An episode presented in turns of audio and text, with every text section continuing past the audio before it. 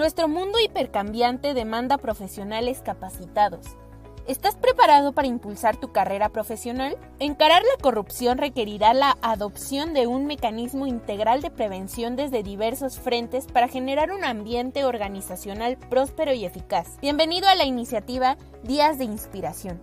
6 en punto con Gustavo Martínez Mancera. Emisiones semanales, conductores expertos, transmisiones en vivo en nuestras redes sociales, YouTube, LinkedIn, Facebook, Instagram y Spotify.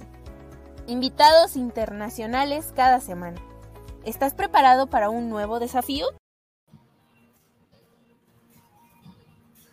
Hola, ¿qué tal a todos nuestros colegas y amigos? Bienvenidos una vez más a este espacio, 6 en punto con su servidor Gustavo Martínez. Es un gusto para mí poderlos saludar nuevamente en esta tarde calurosa desde la Ciudad de México.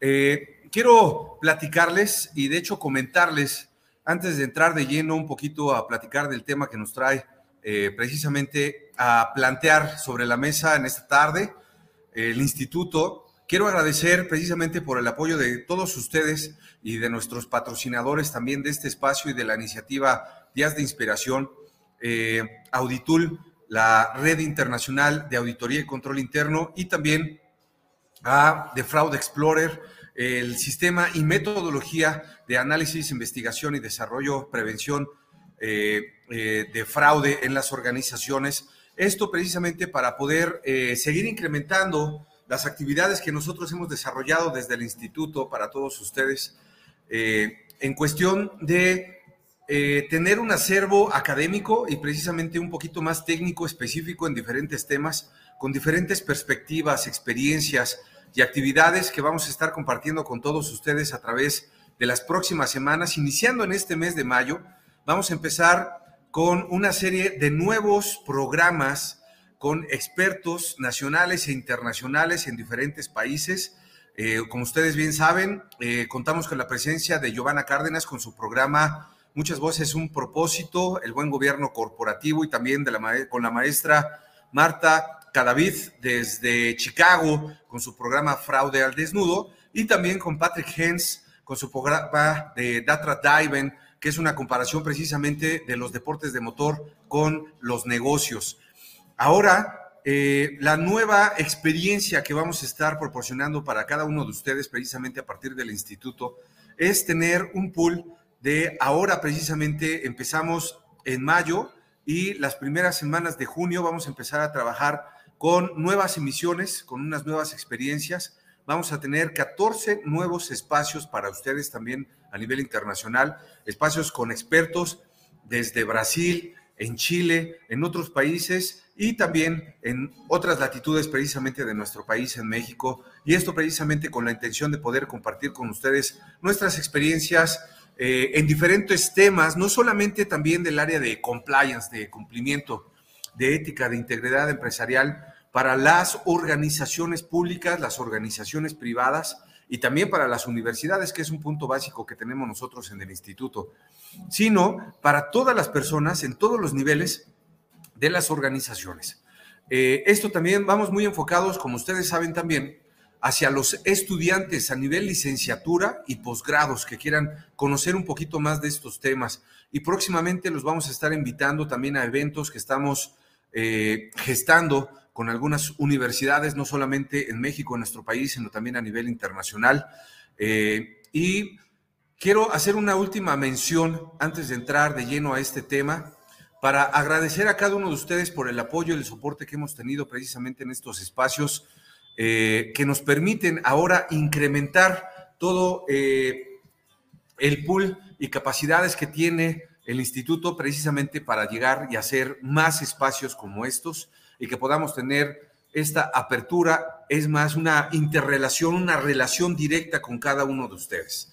Por lo que les invito también a compartirnos todas sus preguntas y comentarios a través de nuestras redes sociales, en Facebook, en LinkedIn, a través de YouTube, eh, en Instagram, en Twitter inclusive, que también ya los estamos publicando estos mismos videos para que ustedes también puedan disfrutarlos a cualquier hora, en cualquier lugar y también que nos puedan ayudar a compartirlos con más personas que quieran aprender de estos temas.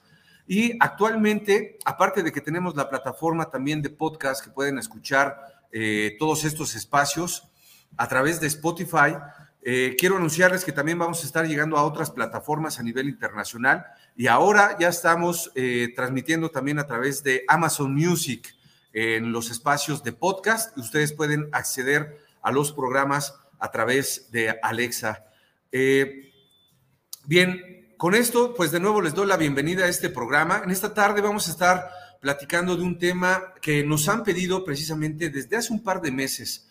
Sin embargo, eh, preferimos esperarnos un poquito para desarrollarlo, inclusive tener algunas otras personas que nos puedan compartir sus experiencias y sus comentarios sobre este tema que a mí me parece personalmente que también es de gran importancia y relevancia, pues no solamente para la profesión especializada del oficial de cumplimiento, sino también para los abogados que se dedican a estos temas y otros temas también dentro de las organizaciones y también para los contadores. Las actividades de cumplimiento, como ustedes saben, eh, se han visto, eh, pues digamos, involucradas con el desarrollo de ciertos soft skills o habilidades blandas de las personas que son eh, asignadas para llevar la coordinación de estos programas de compliance en las organizaciones, por los cuales nosotros, pues como personas profesionistas, también debemos de desarrollar estas cualidades, aptitudes y también conocimientos eh, para poder desempeñar de una forma óptima y no tanto sobresaliente, pero sí óptima eh, la función de cumplimiento. Y esto no importando si la organización ejerce una actividad vulnerable ante eh, lo que es la prevención del lavado de dinero y financiamiento al terrorismo, sino también en sus actividades eh, para la cuestión de ética e integridad empresarial, como ya lo hemos platicado anteriormente. Entonces, tenemos estas dos vertientes del compliance, como ustedes eh, conocen. Y en esta serie que vamos a tener una entrega de tres programas para hablar de las diferencias Principalmente, y yo creo que va a quedar muy claro porque precisamente hemos desarrollado el contenido de estos tres espacios siguientes para hablar de lo que es auditoría, de lo que es cumplimiento, el área de cumplimiento, no importa que sea actividad vulnerable o no, lo que ejerce nuestra organización. Y por otro lado, vamos a estar hablando precisamente del desarrollo de habilidades específicas para los coordinadores u oficiales de, de cumplimiento en las organizaciones. Para lo cual, les invito nuevamente a que ustedes puedan compartir todas sus preguntas y sus comentarios, inclusive también algunas experiencias sobre estos temas. Yo quiero profundizar porque en las últimas semanas principalmente he visto insistentemente en las redes sociales, principalmente en Facebook y en LinkedIn, que hay varias personas que actualmente están empezando a estudiar, digamos, otros temas.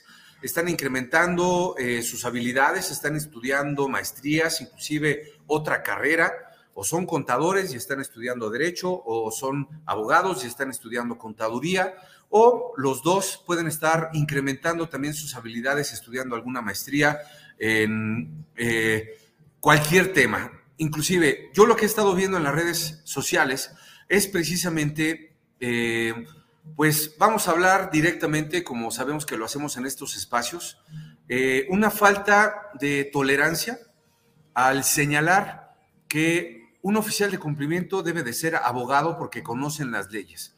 Y por otro lado, que un oficial de cumplimiento debe ser contador porque puede implementarlo. En este espacio vamos a proporcionarles información para que ustedes puedan ampliar precisamente este criterio. En lo personal, y eso a título personal, y no es porque sesgue precisamente la actividad que nosotros hacemos en el instituto, que digamos un gran porcentaje son abogados, pero también tenemos no solamente contadores, sino también tenemos ingenieros, inclusive ingenieros químicos, farmacobiólogos en alimentos, tenemos personas de otras profesiones, inclusive arquitectos, que se desarrollan y se desempeñan actualmente como oficiales de cumplimiento en empresas a nivel internacional. Entonces, esto no tiene nada que ver con que sea abogado o contador. Esto tiene que ver con desarrollar capacidades intelectuales, académicas, por supuesto, pero más allá, capacidades humanas como seres humanos el oficial de cumplimiento, como hemos estado platicando en los últimos programas, es uno, es uno de los directivos de alto nivel en las organizaciones. Como les decía, no importa el tamaño, el sector económico, el grupo étnico, no importa todo esto, en dónde se mueva la organización. Aquí lo importante es de que el oficial de cumplimiento es el coordinador responsable de un programa que afecta a todas las actividades y a todas las personas dentro y fuera de las organizaciones. Por eso el cumplimiento, que no solamente va en cuestiones de, actividades vulnerables al lavado de dinero y financiamiento del terrorismo, el cumplimiento incluye actividades en cuestión laboral, de desarrollo humano, de contrataciones, pero también cuidado al medio ambiente, en tener mejores productos que dar a nuestros clientes, a toda la sociedad. Hemos platicado en muchos ejemplos que a raíz de lo que está pasando precisamente con la lamentable extinción de la vaquita marina en el sureste mexicano, estamos viendo que eso se está dando mucho precisamente por la cuestión de la contaminación en los mares. De ahí es de que desde hace muchísimos años, más de 12 años de, lo que yo he estado investigando de estos temas, eh, hay muchos biólogos, industrias, inclusive muchas startups mexicanas con empresarios jóvenes mexicanos que empezaron a desarrollar productos específicos, por ejemplo, popotes, eh, vasos, platos biodegradables que están hechos a base de hueso de aguacate, entre algunas otras empresas. Esto precisamente ayuda a que el compliance, todas las actividades que hace el oficial de cumplimiento, también puedan redituar a tener nuevos productos, nuevos servicios o mejorar los actuales que tienen las organizaciones. Y esto nos ayuda no solamente a cuidar el medio ambiente, sino a cuidar a las personas, a nuestros empleados, colaboradores, a todos nuestros clientes, a nuestros proveedores. De ahí es que de nuevo, y vuelvo a tocar el tema, creamos una biosfera de negocios donde interactúan los dueños, los accionistas, las empresas, los directivos, los empleados de todos los niveles con los clientes, los proveedores y los, las familias precisamente de las comunidades donde se desenvuelven estas empresas. Por eso es que tenemos una biosfera de desarrollo en las organizaciones. Eh, hemos también tocado el tema, los casos específicos de empresas grandes internacionales como Apple, que trabajan y que sus corporativos financieros se encuentran en paraísos fiscales. Ustedes me dirán y podrán confirmar también a través de sus preguntas y comentarios en nuestras redes sociales si esas actividades a ustedes les parece que es algo ético, que estas compañías con presencia internacional, con grandes capitales, con grandes inversiones, puedan estar ejerciendo y dejando de pagar impuestos en paraísos fiscales en primer lugar. En segundo lugar, que estén desarrollando productos con una obsolescencia programada. Eso es otro tema que también vamos a tocar también próximamente en estas emisiones de seis en punto. Con esto, eh, quiero tener un pequeño preámbulo para platicar con ustedes, no sin antes de nuevo invitarlos a que nos puedan compartir sus preguntas y comentarios. Y quiero aprovechar precisamente para saludar a Mayra Isela Arriaga. Muchísimas gracias eh, eh, a todos ustedes también por seguirnos en las redes sociales, a Irving Rao. Eh, muchísimas gracias, amigo. Te mando un fuerte abrazo. Esperamos también tener la participación de todos ustedes en algunos eventos que vamos a estar organizando próximamente y que van a ser gratuitos y que no solamente eso, sino que también a través, y muchas gracias a todos los miembros, socios y colaboradores nacionales e internacionales del Instituto de Ética y Cumplimiento tenemos la posibilidad y vamos a dar un certificado con valor curricular, como lo hemos hecho en los últimos eventos grandes del instituto, pero ahora vienen precisamente para todos los eventos que vamos a estar organizando. Inclusive también les vamos a dar la oportunidad de que se puedan certificar con el certificado internacional anticorrupción que desarrolló el Instituto Internacional de Ética Empresarial y Cumplimiento, que tiene validez oficial en la Secretaría de Educación Pública en México y a nivel internacional. Próximamente les vamos a estar haciendo llegar esta información. Muchísimas gracias. Bueno, entrando precisamente al tema que nos trae en esta tarde eh, este programa, quiero platicarles precisamente un poquito y ampliando más el panorama, haciendo hincapié, porque también me lo sugirieron, que comentara eh, actualmente yo tengo cuatro certificaciones internacionales. Estas certificaciones eh, exigen una inversión de tiempo de aproximadamente dos años cada una en cuestiones de estar estudiando y presentar exámenes. Una de estas certificaciones es precisamente como auditor internacional certificado y también como contador público. Eh, por lo que podemos platicar precisamente apoyados en las normas internacionales de auditoría, que con mucho gusto también se las podemos hacer llegar. Quiero mencionarles que de forma general, no solamente las normas internacionales de auditoría, sino que la práctica, las mejores prácticas, muchos profesionales en México, en otras latitudes en Latinoamérica, en Europa, en los Estados Unidos, coincidimos en este tema, en el concepto y la importancia de la auditoría. A mí me gustaría profundizar precisamente en estos temas y más en los tipos de auditoría. A mí personalmente me tocó eh, pues varias experiencias que me decían, oye, es que hay que ir a auditar los boletos de avión hay que ir a auditar el estado de las llantas, el mantenimiento de las llantas de los aviones, por ejemplo. Hay que ir a auditar eh, eh, algunas actividades que no están dentro del concepto de auditoría. Hay que empezar por ahí para diferenciar la importancia que tiene los conocimientos de un contador público. Si, ustedes pueden ver nada más el contenido académico de una carrera de contaduría, perdón, sí de contaduría pública que tiene esta materia, nada más una materia de contabilidad y hay una gran diferencia entre contaduría y contabilidad. Hay que empezar desde ahí. Y la otra, el contenido técnico académico de un programa de licenciatura de derecho. Hay que empezar nada más desde ahí. Se desarrollan ciertas habilidades, aptitudes y conocimientos para cada carrera. Específicamente aquí vamos a platicar sobre qué es auditoría. Auditoría podemos mencionar con todos estos eh, fundamentos, que es un proceso, la auditoría, sistemático. Estos conceptos son importantes. Es un proceso sistemático, independiente y documentado para obtener pruebas relevantes. Auditar básicamente consiste en evaluar objetivamente a fin de determinar la medida en que se han cumplido los criterios administrativos o la razonabilidad de las cuentas de la información plasmada en las cuentas contables, en las organizaciones y en los estados financieros.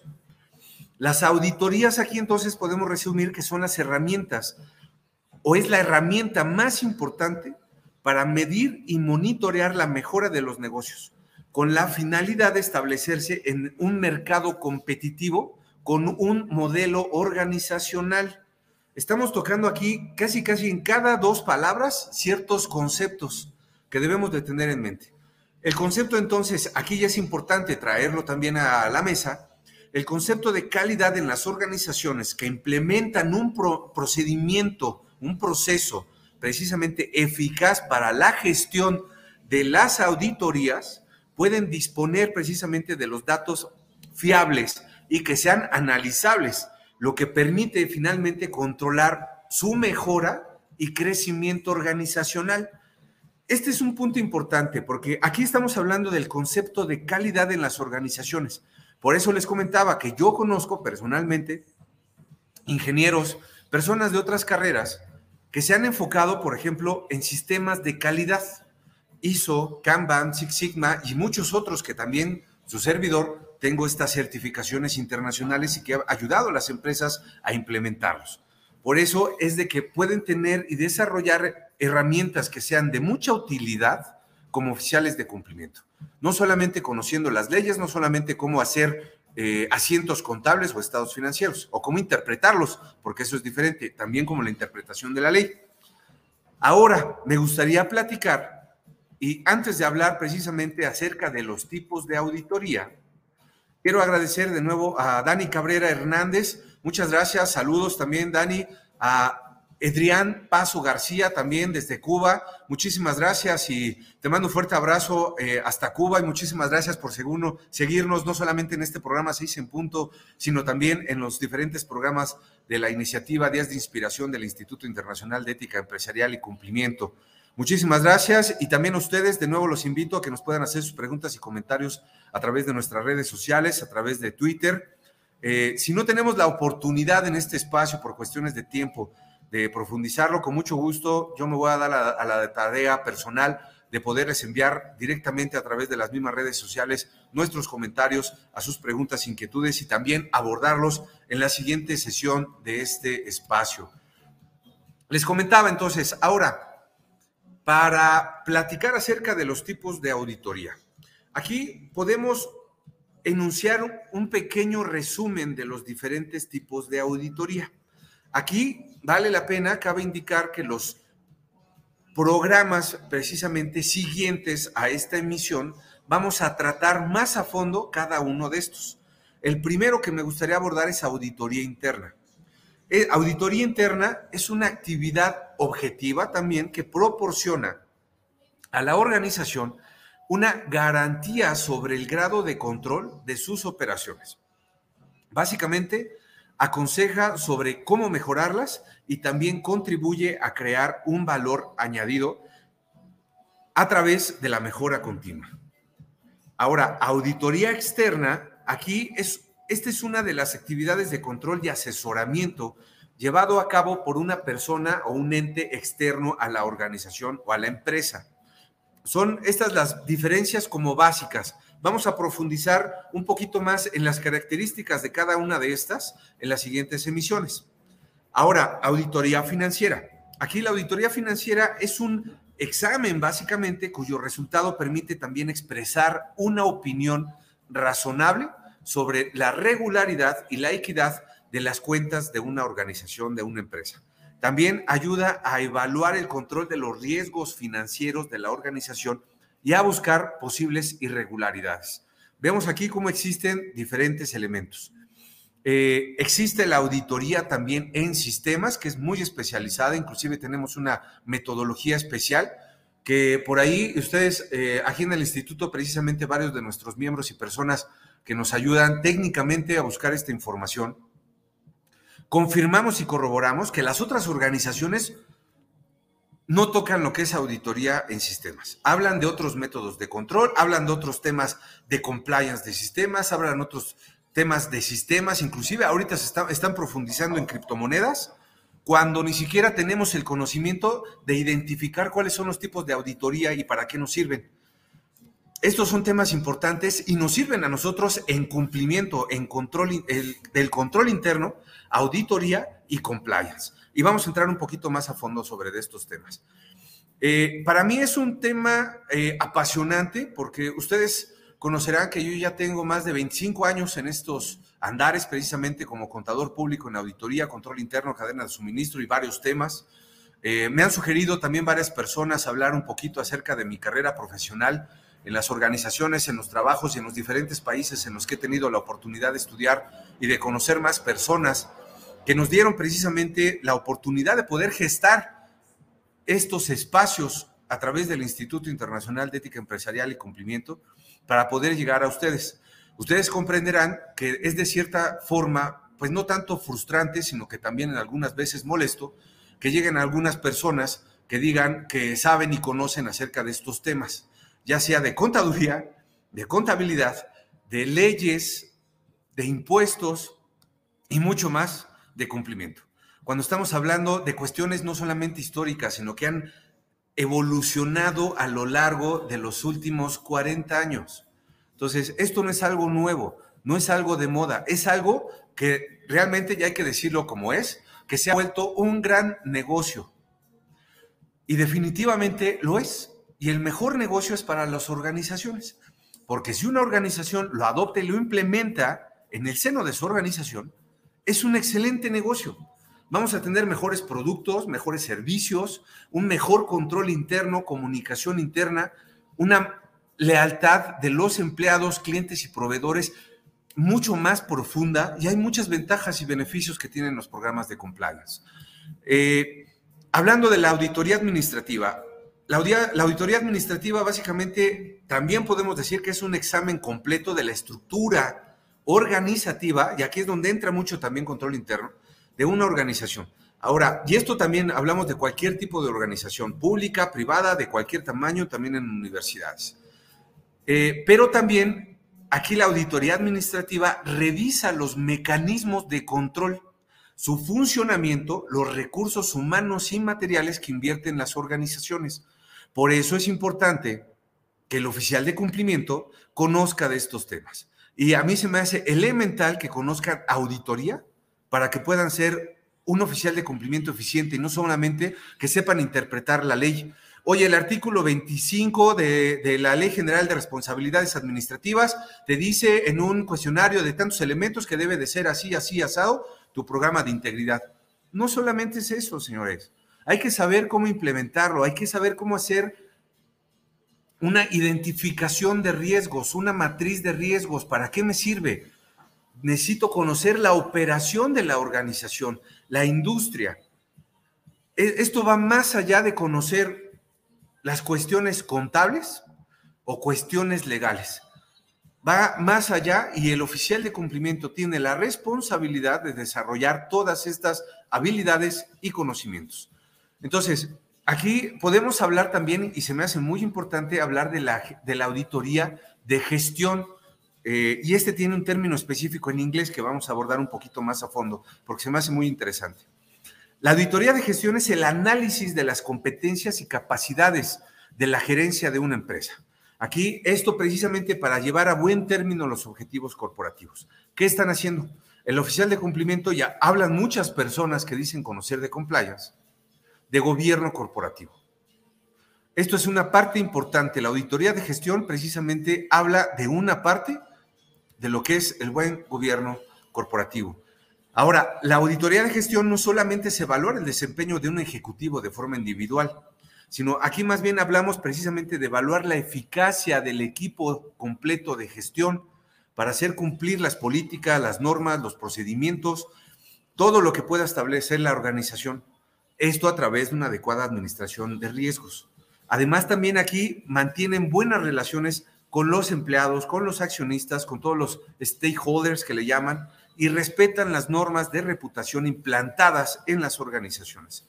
Aquí en conclusión, eh, y antes de entrar a esta conclusión, también quiero hablar un poquito acerca precisamente de la importancia y de dónde se entrelazan auditoría y compliance y que vamos a estar platicando también en las siguientes emisiones de este programa 6 en punto. Eh, toda empresa corporativa, al igual que toda firma profesional, no, sé, no importa que sean firmas contables, firmas de abogados, deben de comprender la importancia de contar con un sistema de control y gestión de riesgos, de tener especialistas en estas áreas. Este sistema consiste en procedimientos, protocolos, estructuras organizativas que garantizan precisamente el buen funcionamiento de la organización y también, por supuesto, para sus clientes. Y esto tanto, como les decía, para el campo contable como para el campo administrativo y legal. La contabilidad, ahora hablando un poquito de la contabilidad y la auditoría, son herramientas por excelencia para registrar, evaluar y controlar las actividades operacionales en una empresa. Solo así, razonando en términos sistémicos y de procedimientos, es posible salvaguardar el patrimonio de la organización. No importa, como les decía, que sea una pequeña empresa, una mediana o una grande internacional.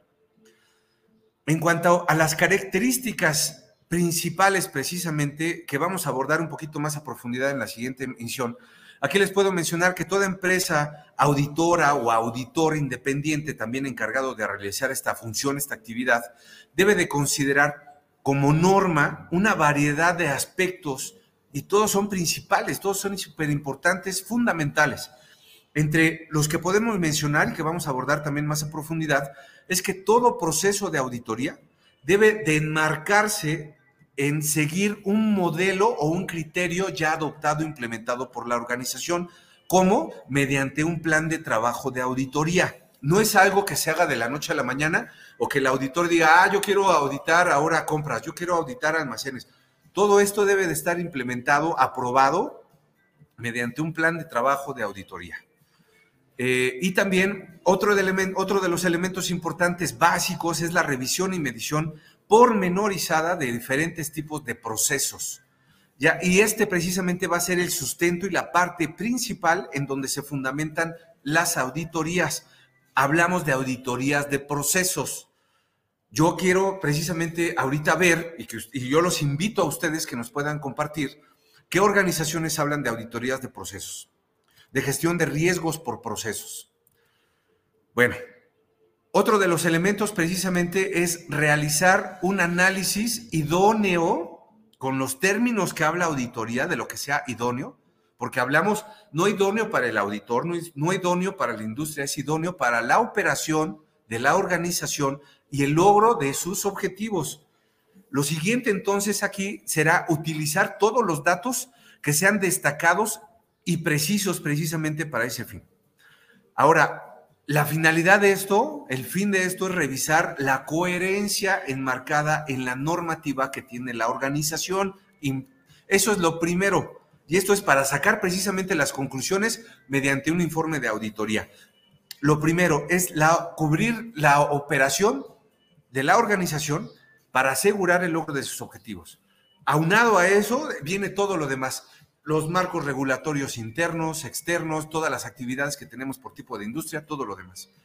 Entonces, al aplicar esta técnica, uno de los objetivos principales precisamente de los auditores es que los administradores o los dueños de, las, de los procesos en las organizaciones o los mismos accionistas tomen como un punto de inflexión o de partida precisamente esta información, con la finalidad de enderezar el barco para que se corrijan todas estas incongruencias que encuentra el auditor, a tal punto que se beneficien mediante este proceso de auditar. Hay una gran eh, importancia precisamente de la auditoría y hay una diferencia grande entre auditoría y compliance, entre funciones específicas.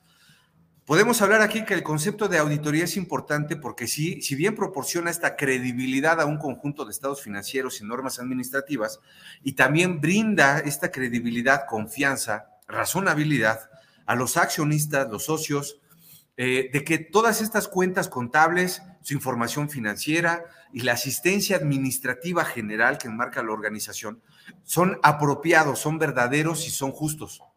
Eso es importante pero también puede ayudar a mejorar el control interno, los sistemas implementados por la, cada una de las entidades, de las organizaciones, de las empresas, para mejorar sus operaciones. Eso es lo principal. Quiero eh, terminar y concluir eh, esta sesión, esta transmisión, también eh, agradeciéndoles de nuevo a todos ustedes. Moisés Lubo, un saludo desde Cali, Colombia. Vamos a tener la posibilidad también muy pronto de estar por allá con todas las organizaciones también que con las cuales tenemos eh, contacto, colaboración y somos socios con ellos también de forma internacional. Pronto les estaremos avisando. Eh, a Pablo Run eh, también dice de saludos de Pablo Muera desde Venezuela. Saludos también a todos ustedes, a todos ustedes. Adrián Paso García, muchísimas gracias. Gracias a ti, Adrián. a Siona Garate, Muchísimas gracias, Sonia. Te mando un fuerte abrazo. A Moisés Lubo, muchísimas gracias. Eh, también ha cobrado especial importancia la auditoría ambiental. Sí, en efecto, eh, y ha sido relevante también para las actividades de cumplimiento y todas las actividades operativas en las organizaciones. Eh, para Darinel López, también un saludo a todos mis amigos y colegas que nos saludan y que nos ven en Guatemala. les agradezco mucho también a todas sus preguntas y comentarios. Como les decía, esta actividad, identificar si lo hace un contador, si lo hace un abogado, si lo hace un auditor, si lo hace un ingeniero, un arquitecto, un químico farmacobiólogo, un médico, inclusive en un hospital, en un laboratorio, esto no es algo sencillo. No exactamente así que aquí hay una explicación que puede ser más detallada que nos puede ayudar a todo esto. Eh, el oficial de cumplimiento de su organización debe de estar familiarizado obligatoriamente con la legislación actual y futura de la organización. Y que toda esta legislación es potencialmente, y lo hemos visto en México y en todo el mundo, es potencialmente cambiante en este mundo hipercambiante, hipercomunicado, hiperconectado.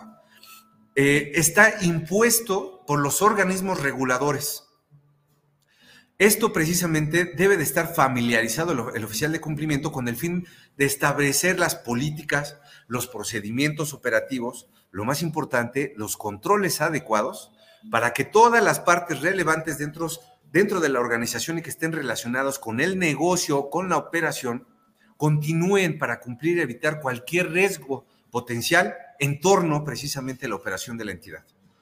El oficial de cumplimiento entonces se enfoca en los requisitos reglamentarios y de otro tipo y luego establece una política y un procedimiento sólidos que deben de seguirse ahora y en el futuro. Eso es inmediato. ¿Por qué? Porque ya se identificó un riesgo. El rol específico del oficial de cumplimiento en cuestión a los riesgos regulatorios y de procedimientos operativos para el negocio, entonces aquí es donde entra precisamente las actividades como auditor, que es estudiar una política, los procedimientos, los controles establecidos, por qué se implementó este control, para qué, de qué sirve.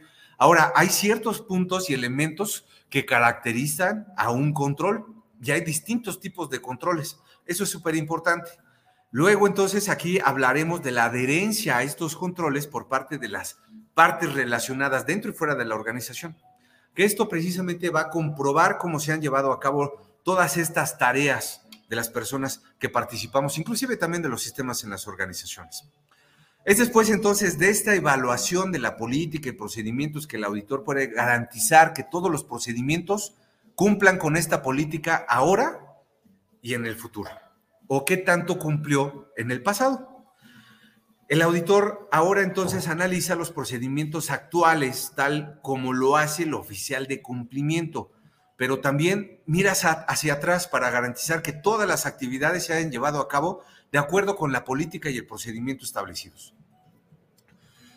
Una vez más aquí, su función del oficial de cumplimiento no es específica de la operación sino que abarca todos los riesgos para el negocio. Y eso es importante porque ahí es donde entra el auditor. Y ese es, este es precisamente parte de la operación clave.